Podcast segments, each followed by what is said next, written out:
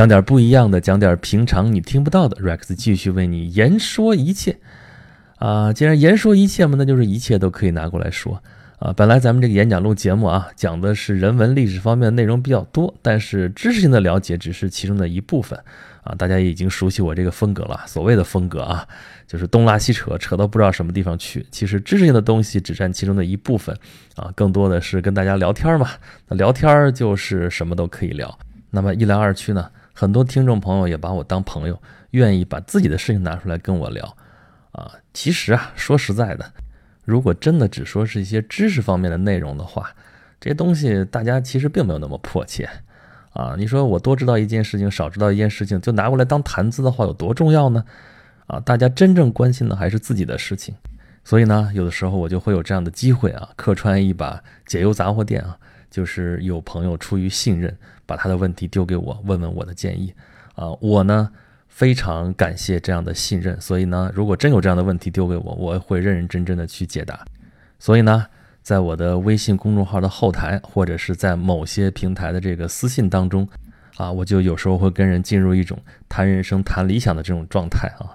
这种状态对于很多人来说，或者大部分人来说，都是一种久违的状态啊。因为我们平常其实不这么想啊，不会专门拿时间去想，哎，我人生怎么样，我的理想怎么怎么样啊。甚至有人如果这么想的话，或者自己有的时候偶尔这么想的话，还会觉得很可笑啊。因为现在好像很过时，很跟时代脱节的那样一种感觉啊。我们每天过我们的日子就是了嘛。你想那么多没用的干嘛？但是呢，对于有些事情，我觉得还是有必要好好的想一想，或者说应该认清楚某些事情。啊，比如说今天想跟大家聊一个什么话题呢？就是标题里边提到的这句话啊，他来了不会告诉你。呃，这话有点悬啊，这什么意思呢？这个他，你看我用的是 T A，我没有说是男的他或者女的他，或者是宝盖儿他或者是什么他，那就是他可能是任何的东西啊，他可能是一个人，可能是一件事儿，可能是一种状态，可能是一种关系，可能是任何其他的什么东西。啊，那这句话放在这儿什么意思呢？啊，他来了不会告诉你。我想说什么呢？我想说的就是，其实四个字：审时度势。审时度势啊，是一种非常有用的能力，但是呢，却往往很难做到。啊，就是因为我们对这个世界的判断往往会有所滞后，就是世界已经在发生变化，但是我们的意识还停留在以前。我们为什么老停留在以前呢？一般来说是两方面的原因，一方面是我们会依赖自己的惯性。我们会习惯于做某些事情啊，就是习惯势力是很强大的啊，所以呢，我们就一种状态待舒服了，然后不愿意动。但是世界已经发生了变化，你要跟不上的话，可能就会脱节。那么还有一种情况就是一厢情愿啊，我们一厢情愿觉得应该这个世界会是怎么样，或者是我想怎么怎么样。就是太主观的去想一件事情，但是世界是按照它的既定的轨道前进的啊。我们一厢情愿的认为的那个合适的时候可能不会到来，或者说早已经过去了，但是我们还在做某些事情，啊，就是我们总想一切都准备好了之后再开始做一些事情，但是真相是世界总是悄无声息的在改变，等你觉察的时候，一切已经开始，或者是甚至已经结束了。这就是他来了，不会告诉你。啊，我为什么想到说这么一个话题呢？就是，呃，就是前一段时间有一个朋友在向我，也说不上是咨询吧，就是朋友之间聊聊天儿，也本来也是听我的节目认识我的。这位朋友很年轻，刚刚毕业没多久，工作了也就没多长时间。但是这工作呢，哎呀，就觉得这一辈子如果就干这个的话，很不甘心，所以呢，想换一换这个工作。如果纯粹只是想换工作的话，估计也不用来找我。但是呢，他就觉得这个换工作不是简单的换工作啊。是人生这个路上的一个非常重要的选择，他有点拿不准。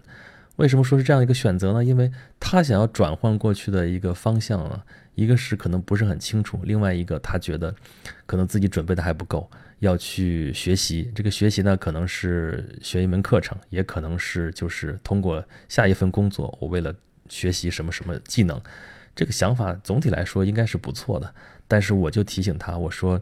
你不能老是把精力放在我要准备做什么什么事情上面，而是你要意识到你的这个人生已经展开了，在你认为你是准备阶段的时候，其实已经是在进行时了。也就是说，我们的人生不能截然的分开成两部分，一部分是准备期，一部分是实施期。人生其实，在你的准备期已经开始了。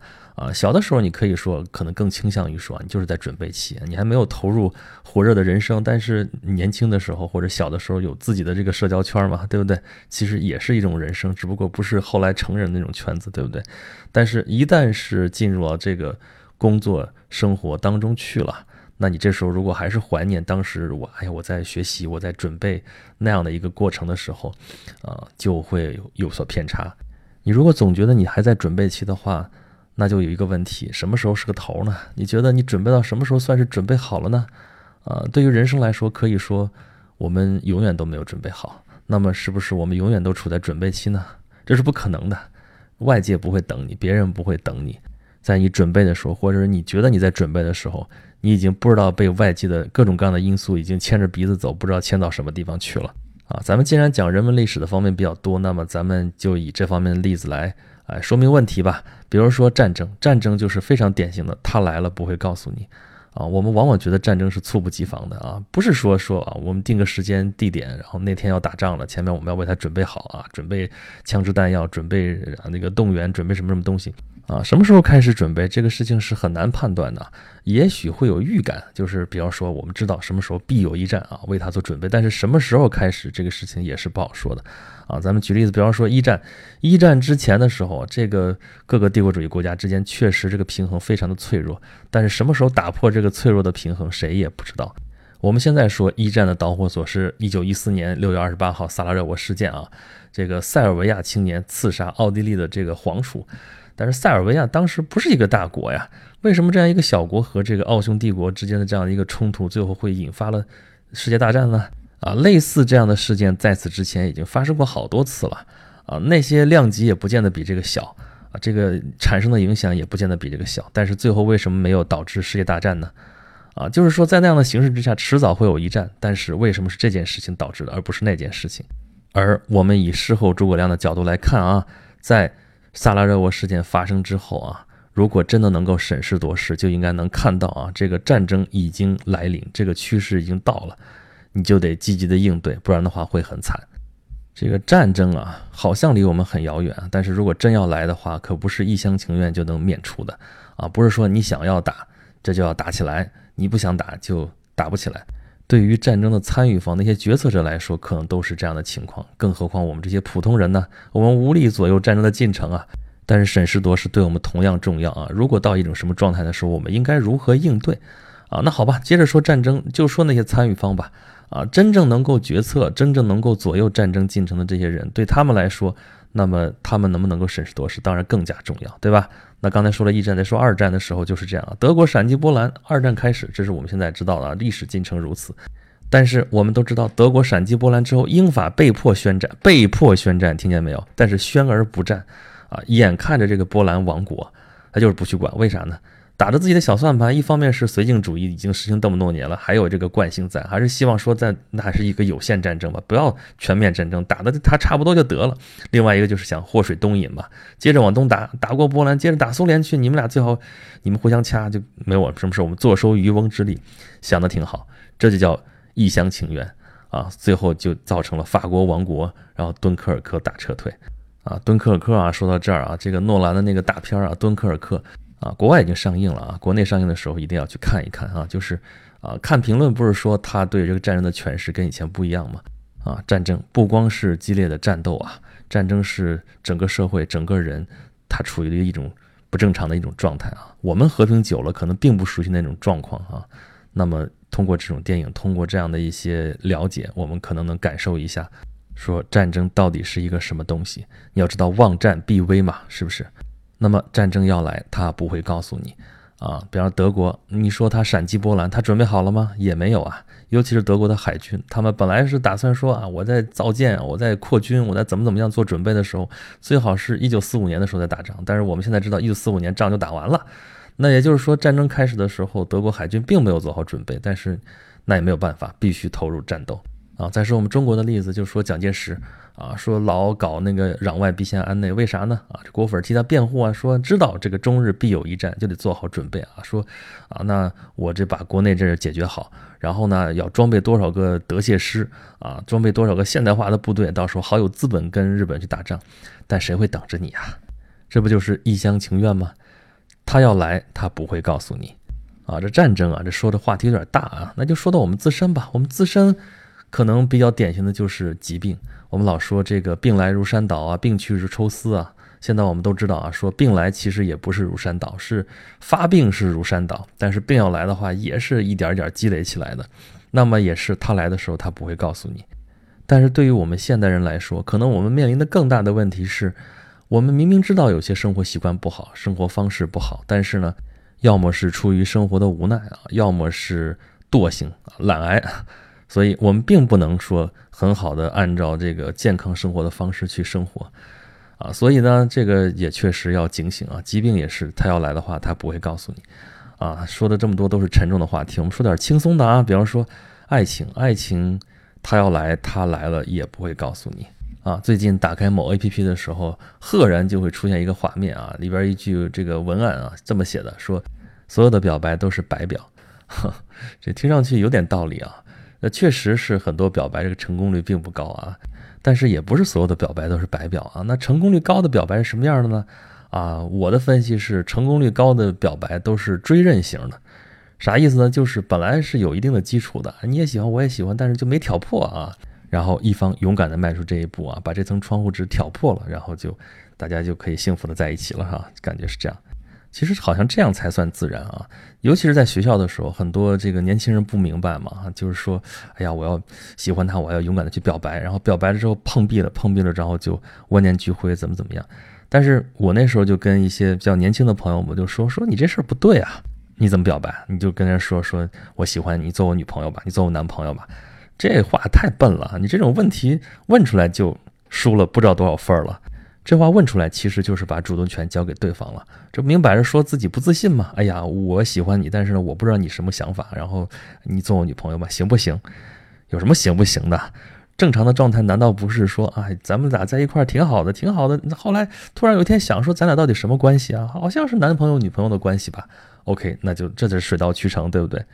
那么爱情它来的时候不会告诉你，它走的时候可能也不会告诉你啊。可能会有一个时刻你会意识到说啊，好像。这已经他不爱我了，或者我已经不爱他了，但是肯定是在这个时刻之前，你们两个人就已经发生了什么状况了，这个关系就已经开始破碎了，所以他走的时候可能也不会告诉你，这就是情生情尽，缘起缘灭啊，就是这么的难以捉摸。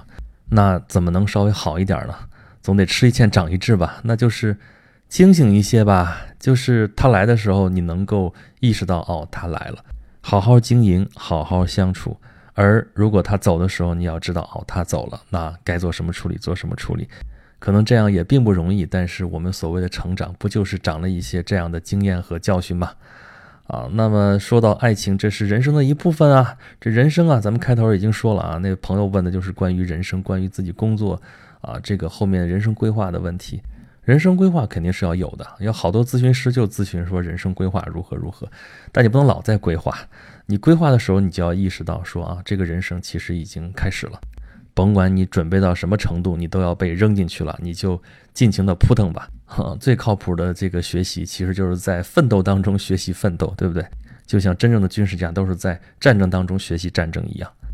还有就是我们的家庭啊，我们的家庭成员不是一成不变的啊，你在成长，他们也在变化啊。我们的父母，我们在长大，他们在老去。啊，我们的下一代啊，他们是一天一个样，每天都在成长。他们在成长，我们在老去。你说，等你一切条件都具备的时候，你准备好了，你再去孝敬父母，你再去养育下一代，那没有人会等你的。哎呀，这话题真的是说多了，越说越沉重啊！啊，说这么多并不是为了影响大家心情的，只是想提醒大家多想一想，因为我们平常都很忙，我们顾不上想太多。那话怎么说来着？我们只管低头赶路，从不抬头看天。啊，我这演讲录里边不是有一个演讲星语的这样一个系列嘛，讲星星那些事儿。第一期的时候我就跟大家说，我说我们通常在城市里面看不到什么星星，一方面是因为我们的污染太厉害了，我们看不见什么星星也；另外一方面是因为我们生活太忙了，我们只管低头赶路，从不抬头看天，也看不到那些星星。啊，这可能只是一个象征意义啊，但是在今天我们说这个话题里边，可能有它的特殊的意义，就是我们真的是关注我们的这个日常生活，关注我们的一些琐碎的这些事情，关注的太多了。而没有时间、没有精力去抬头看看天，看看天上那些星星，其实就是说我们过于遁入自己的这个主观的小圈子里面去了，而忘记了周遭的这个形势，它是不以我们的意志为转移的。我们应该是审时度势那四个字啊，审时度势，认清形势之后是调整我们应变的方案，而不是反过来让这个世界去适应我们。我们会很痛苦，因为世界不会跟着我们去转。啊，这听上去又像是一堆大道理，又像是废话啊！但是我们往往会犯这样的错啊！啊，就像我们那时候老师看很多这种寓言故事，什么刻舟求剑啦、叶公好龙啊、鲁王养鸟啊、什么郑人买履啊这样的故事，我们都会笑里边的主人公，说你们怎么这点事情都看不明白啊？但是回头到我们身上，我们就犯这样的错误。所以大家听了 Rex 在这叨叨了半天之后，如果你能不能抬头看看天，看看天上的星星啊？Rex 就感到我心甚慰了啊！尤其是你，如果你能再找一找、看一看轩辕十四这颗星的话，那就更好了。呵 这属于臭屁，属于开玩笑啊！但是今天我说的这个意思，其实就四个字：审时度势。大家要多想一想自己，多想一想跟外界的这个联系。我们应该怎么去判断外界正在发生的变化？怎么能够审时度势的去跟上这个变化的节奏？怎么去应对？好了，今天咱们节目就说到这里啊。后边咱们打一个小小的广告啊，就是这不刚说了吗？呃，他来了不会告诉你，但是 Rex 这儿有一件事情要来了，Rex 就在这里告诉你了啊。呃，本周日就是八月二十七号上午十点，Rex 会有一个在线的语音直播，是一个在线的发布会啊。Rex 要在这个直播当中发布一个重磅新产品啊，到底是什么呢？欢迎大家到时候来参加来揭晓。